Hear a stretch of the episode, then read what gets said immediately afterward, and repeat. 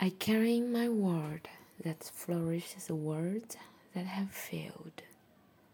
我把在那些已逝去的世界上的繁荣带到我的世界上来。嗨，我是猫猫。今天阅读古籍《吕氏春秋》，又名《吕览》，成书于秦始皇八年，由战国末年秦国丞相。吕不韦组织属下门客集体编纂，作者意在总结历史经验，为行将出现的统一全国的专制中央政权提供长治久安的治国方案。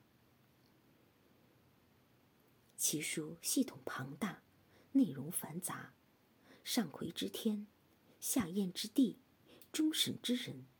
乃至被天地万物古今之事，是一部综合百家之言、博采众家之长的书籍，在先秦学术史和哲学史上占据着特殊的地位。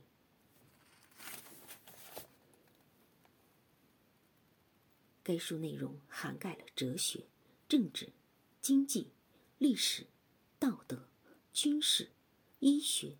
天文历法、教育、音乐、礼制等诸多领域，引用了《诗经》《尚书》《周仪》《礼记》《春秋》以及诸子百家的众多典籍，保存了大量可贵的先秦学术资料。全书以儒家、道家学说为主，汇合了法、墨、农、兵。阴阳等各家学说，《吕氏春秋》全书体例一致，文章结构完整。虽因出于众人之手而风格不一，但其中大部分文章短小精炼、明朗犀利，故事与议论有机结合，以示说理，颇为生动。书成之后。吕不韦曾将他布咸阳市门，悬千金其上，言诸侯游士宾客有能增损一字者，与千金。可见这部书当时在秦国已经占据了某种文化权威的地位。《孟春记》：孟春之月，日在寅时。昏深中，旦尾中。其日甲寅，其地太昊，其神勾芒。其重林，其阴绝，律中太簇。其数八，其味酸。其秀山，其四户，即仙皮。东风解冻。蛰虫始振，鱼上宾，塔寄鱼，后雁北。天子居青阳左阁，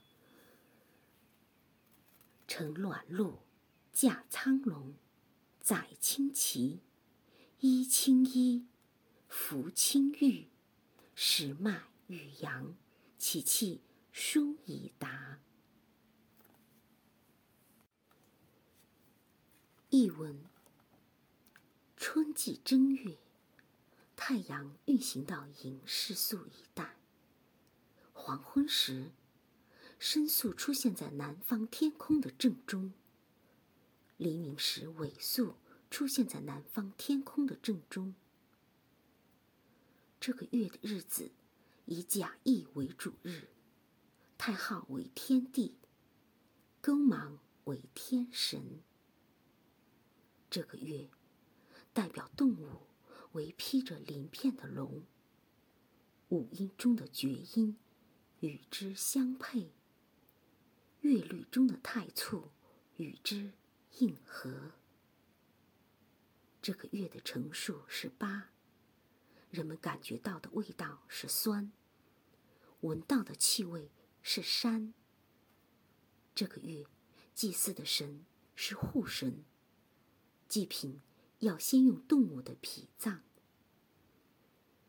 这个月，东风吹化了冰冻，冬眠的动物开始活动。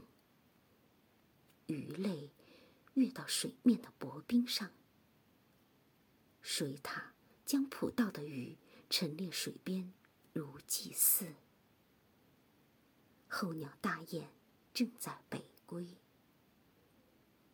天子居住在明堂的青阳堂左侧时，出巡时乘坐装饰有銮铃的车辆，驾名为苍龙的青色骏马，车上插青色的龙旗。天子穿青色的衣服，佩戴青色的玉佩，吃的食物是麦子和羊肉，使用的器物上镂刻着疏而通达的花纹。您现在收听的《吕氏春秋》，是由猫猫银河播讲，Kira 蓝川制作，可私人定制。商务合作，继续收听，请点击订阅视频下方的链接。感谢收听。